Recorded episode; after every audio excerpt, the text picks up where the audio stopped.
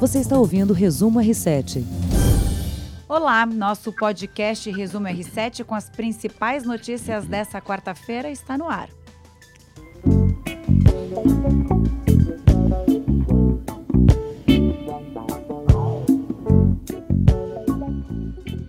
Heródoto, uma música para animar essa quarta-feira gelada, que frio, hein? Muito boa noite para você. Tenho certeza que o povo do R7 deve estar todo mundo dançando agora e tal, acompanhando aqui a nossa live, né?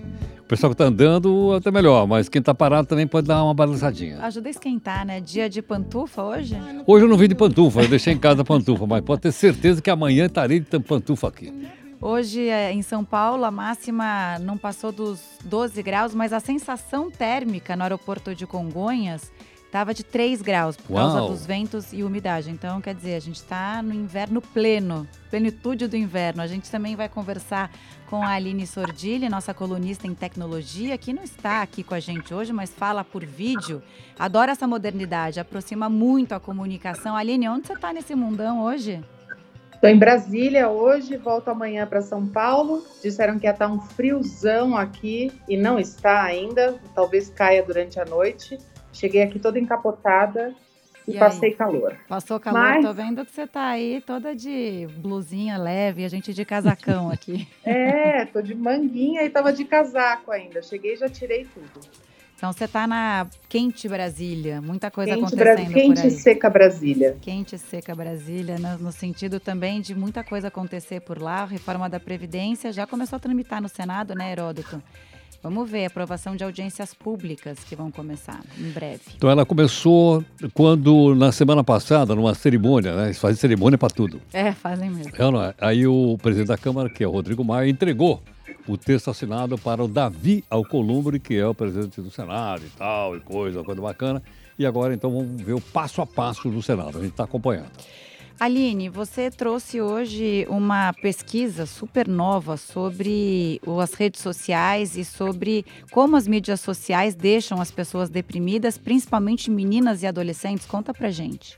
É, na verdade, é um apanhado de pesquisas. A última foi desse Lancet Child and Adolescent Health, que ele fala com adolescentes de 13 a 16 anos da Inglaterra, foram 10 mil crianças entrevistadas, e como toda pesquisa que envolve mídias sociais e comportamento, tem os dois lados da moeda, né?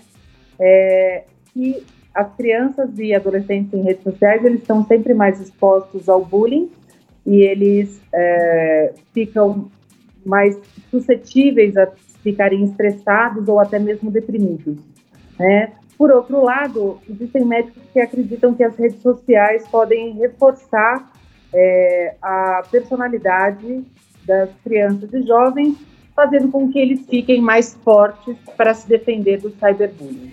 A história... Um outro ah, oh, desculpa. desculpa. Não, eu, eu, queria saber que tem uma história também que as pessoas que ficam muito em redes sociais, elas deixam de fazer exercícios físicos. Isso, eu comparei isso como se fosse na minha época. Ai, tá assistindo muita televisão e jogando muito videogame. Então as crianças que ficam em rede social, adolescentes, elas são as que se exercitam menos e dormem pior porque elas vão dormir mais tarde, ficam muito tempo conectadas e trocando mensagens nas redes sociais, então a, a, os adolescentes têm uma qualidade de sono pior numa época que eles ainda estão em formação, né? E o sono é extremamente importante e construtor.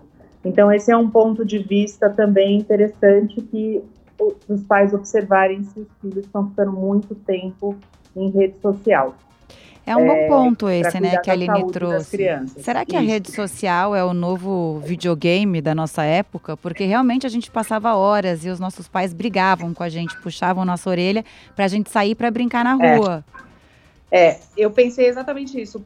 Uma outra pesquisa também coloca que, por outro lado, que as crianças que ficam muito tempo é, nas redes sociais, elas também são menos estressadas elas têm mais bem-estar, elas têm mais felicidade, mesmo sendo mais ansiosas, mas também aponta como a falta de exercício é, uma questão, principalmente entre é, os meninos. Ah, entre os meninos? É, entre as meninas é mais do que os meninos, desculpa. As meninas ficam mais tempo em rede social do que os meninos e tendem a, ser, a se exercitar menos que os meninos. Qual será a explicação para isso, né? Mulher é um bicho curioso mesmo. os meninos devem ficar no videogame, jogar bola e, né, e é, bater papo com os amigos. É, coisa que eles escapam e que a gente fica lá mais agarradinha na rede social. E, mas de qualquer forma, é o que eu falei acho que no começo, né? Tudo tem os dois lados pode ser que seja bom realmente para se defender de cyberbullying ou se fortalecer, mas por outro lado também pode ter quem não saiba se defender tão bem assim e possa sofrer mais do que o normal porque fica enfiado no meio da rede social conversando o dia inteiro. E essa questão do sono, todas elas me chamaram a atenção, da ansiedade do sono. É, que hoje são os, os indicadores maiores para você ter um bem-estar na vida mesmo, né? Que é a atividade é. física e o sono para repor as energias e a, até a memória. É, porque a, é, é, o sono é construtor, né? Para a gente ainda é bastante, ainda mais para quem está em formação. Bom, Aline, fique um pouquinho com a gente só. Eu sei que você tem outras coisas para fazer, porque você foi viajar a trabalho, mas eu e o Heródoto a gente queria. Rápida, ah, pode, claro. Aline, você está aí em Brasília, né? Tô. Você viu o Jair por aí ou não? Não vi. por enquanto, não. é só dar uma voltinha por lá que ela vai encontrar.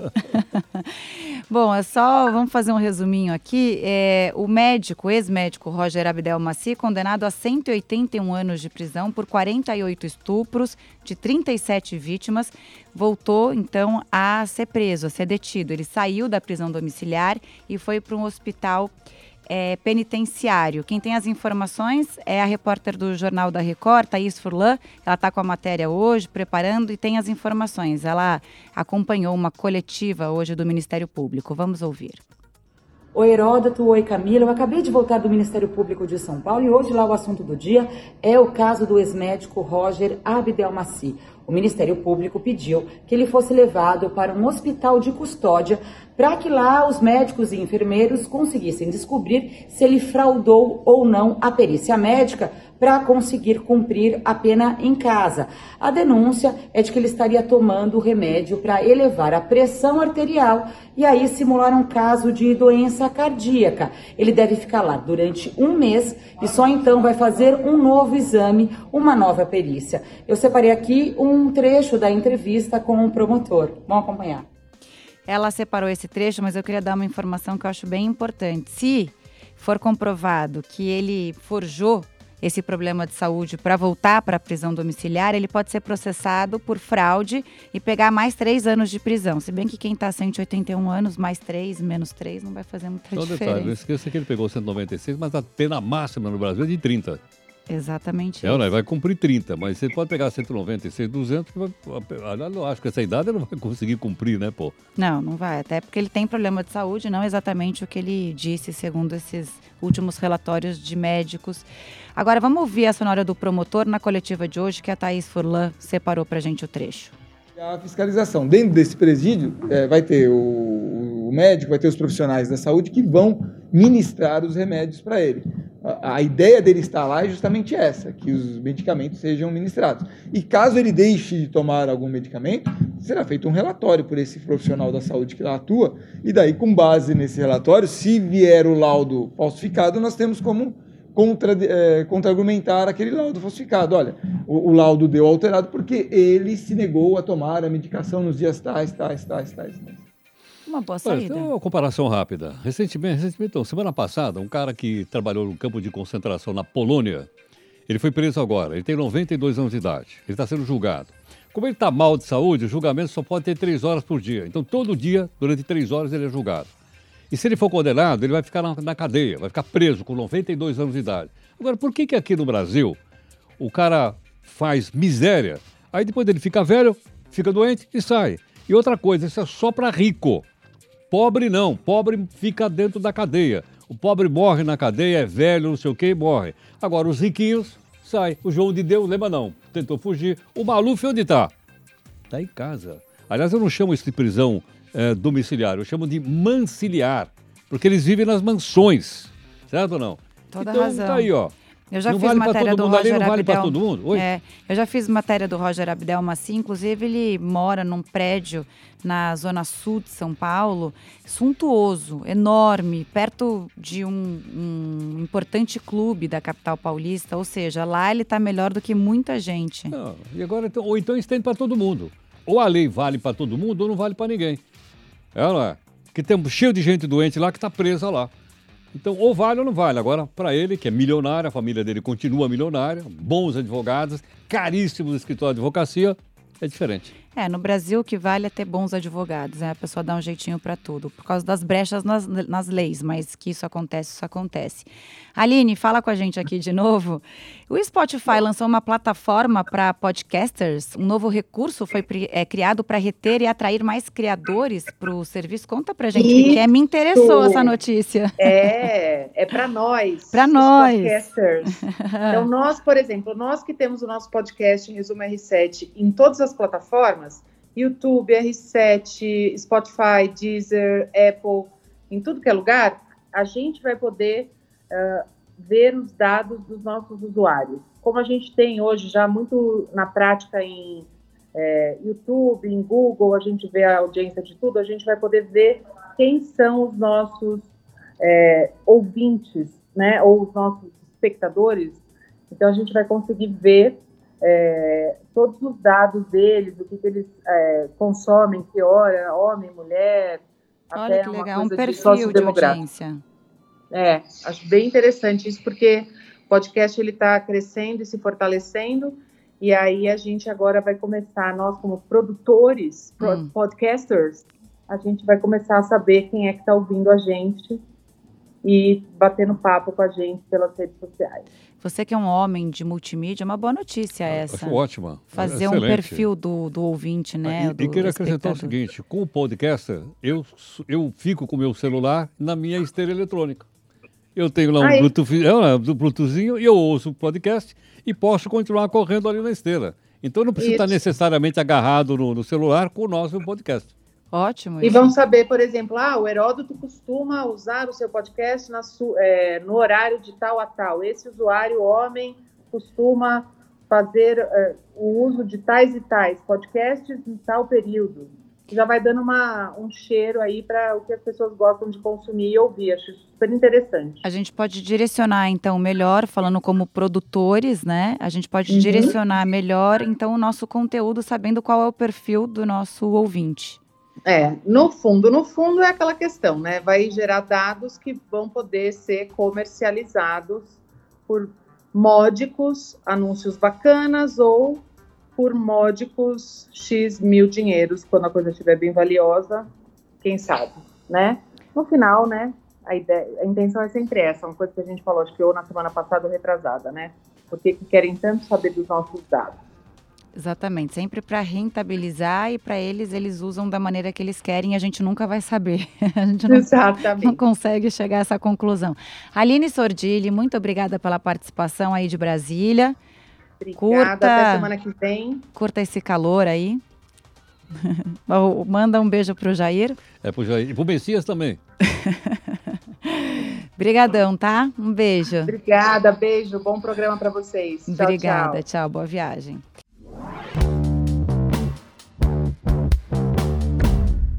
E a gente continua aqui com o nosso resumão, Heródoto. O que, que você achou dessa medida provisória da liberdade econômica? Antes de você explicar, tem um ouvinte aqui que está acompanhando a gente pelo Instagram, portal R7. Ele fala: Boa noite, aqui no Brasil tudo termina em pizza. Pois é, está se é que é referindo verdade, lá, a gente é. sempre fala isso e sempre encaixa, né? Exatamente. Agora, tem as, as boas pizzas e as más pizzas. Essa do Roger Vidal Mantel é má. Agora, qual é a boa? A boa é o seguinte. É, aqui- vamos falar de coisa boa? Oi? Então, Boa, coisa vamos boa. falar de coisa boa. É o Ah. seguinte, agora as pessoas vão poder abrir pequenos negócios é, com menos papelada, com menos burocracia. Então você vai ter mais pizzaria, mais bar, mais oficina de costura, mais, enfim, você tem uma série de atividades que vai ser bom para a economia do país, com essa liberdade. Não esqueça o seguinte, são as pequenas e médias empresas que mais empregam. Quando você começa a, a pe- apertar as coisas, quem é que quebra primeiro? A pequena e média empresa, então manda todo mundo embora. Então eu acho que isso é um passo importante que foi feito no Congresso Nacional. Foi aprovado também né, a concessão de folga para quem trabalha aos domingos. Oba. O empregador poderá conceder a folga em outros dias da semana e não necessariamente num domingo, como determina a CLT. Essa MP foi aprovada por 345 votos a 76 e também prevê o pagamento em dobro para o trabalho aos domingos e feriados. Oba! Oba, agora tem um detalhe, é o seguinte, o cara que trabalha todo domingo, um domingo por mês ele tem o direito de descansar. Então você tem quatro domingos, ele trabalha três, mas um ele tem o direito de folgar no domingo. Que é o dia, por exemplo, que o cara vai sair com a namorada, pô. É, com Ela certeza, é. Olha, entre as polêmicas, é, tem aqui a possibilidade dos bancos voltarem a abrir aos sábados. A MP revogou uma lei de 1962 é que tirou essa atividade dos bancos. Onde está o banco? Na internet Pô, hoje em dia. O banco está aqui dentro, gente. Os tempos são outros. Pô, pela madrugada. Os tempos são outros. Hoje... Onde é que toca a cabeça? É, não é? é, os tempos são, são outros hoje. E aqui é até mais barato, porque eles não me cobram, né? E a gente não perde tempo na fila também. É, exatamente. Naquela rodinha maldita ali. É, é. Qualquer coisinha eles param a gente ali na porta. Para, aí manda para outra fila. É, aí, aí não pode outra. entrar com o celular no bolso. Não pode. Se você ali, conseguir entrar no banco. É melhor fazer o banco aqui, pronto. Também acho, concordo. Bom, uma notícia de destaque nessa quarta-feira é a reportagem da Veja, que divulgou é, novas informações da delação do Antônio Palocci. No acordo de delação premiada que ele firmou com a Polícia Federal, o ex-ministro Palocci envolveu 12 políticos e 16 empresas em transações supostamente criminosas que chegam a mais de 330 milhões de reais. Boa parte pagamento de propinas ao PT e a parlamentares. E olha, tem um detalhe interessante nessa reportagem, eu vi também agora há pouco. Uma das empresas é a Qualicorp, que é uma empresa de plano de saúde. E que eles teriam ajeitado uma leizinha para que eles pudessem tocar a faca nas pessoas que têm plano de saúde. Ela está listada lá também e, obviamente, é uma delação premiada, aliás, já referendada pelo Supremo Tribunal Federal, ministro Fachin. Lembrando só que o Palocci está com tornozeleira eletrônica e também é, cumpre a pena em prisão domiciliar. Vamos para outra notícia. O presidente da Argentina anunciou o pacote de medidas econômicas para tentar conter a crise. Lembrando que as eleições acontecem daqui a pouquinho, em outubro. De, 27 de outubro. Outubro, na Argentina. Então, ele congelou o preço da gasolina por 90 dias, subiu o salário mínimo. Uau! Exatamente. E disse que vai reduzir impostos. A ideia é minimizar a inflação. E a, a derrota? E a derrota ele dele teve agora no há dois dias que a gente tinha falado aqui, né? Será que ele consegue reverter? Não sei. Os cientistas políticos que eu dei uma olhadinha lá na Argentina, acho que vai ser muito difícil reverter isso. Não sei não, acho que não. Aqui no Brasil, o dólar fechou em R$ 4,04, a maior alta desde março. A repórter do Jornal da Record, Tainá Falcão, foi pesquisar o que isso representa, sabe aonde? No bolso dos brasileiros. Ai, ai, ai. Fala pra gente, Tainá. Olá, Camila, Heródoto, a todos que acompanham o podcast do R7. Eu estou aqui no caminho da minha pauta, aproveitando esse momento de pausa para conversar com vocês sobre um assunto da área da economia que tem tirado o sono de muita gente, que é a alta do dólar. Agora, muita gente também não sabe qual o impacto disso na vida de nós brasileiros. Então, eu fui até um supermercado, conversei com alguns consumidores e realmente eles sentiram uma diferença nos preços de alguns produtos importados, como carnes, vinhos, o azeite, mas não souberam me dizer o porquê disso. Então, tem a ver sim com a alta do dólar, porque o supermercado já vai comprar esse produto num preço maior e é óbvio vai repassar para o consumidor final quando esse produto chegar à prateleira. Então somos nós quem pagamos a, a conta no final de tudo. Isso, segundo o economista Antônio Sá da Sampo Escola de Negócios, tem uma solução aqui no Brasil para ele. A gente tem que fazer a lição de casa aprovando as reformas necessárias, como a reforma da Previdência e a tributária. Isso traria um pouco mais de segurança, um ambiente mais favorável aos investimentos estrangeiros. Por outro lado, só isso não é suficiente, porque a alta do dólar também está ligada a fatores externos, como a guerra comercial entre Estados Unidos e China e agora as eleições na Argentina.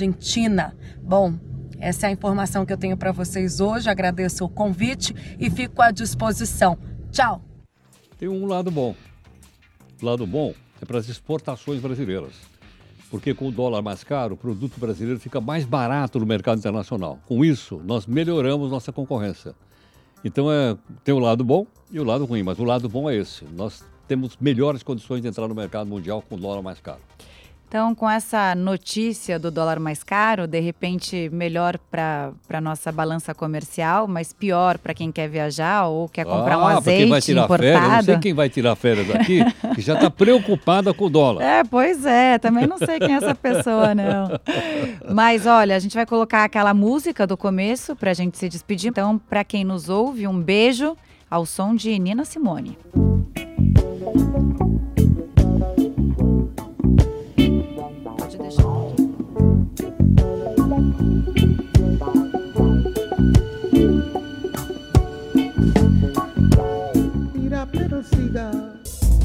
Você ouviu Resumo R7.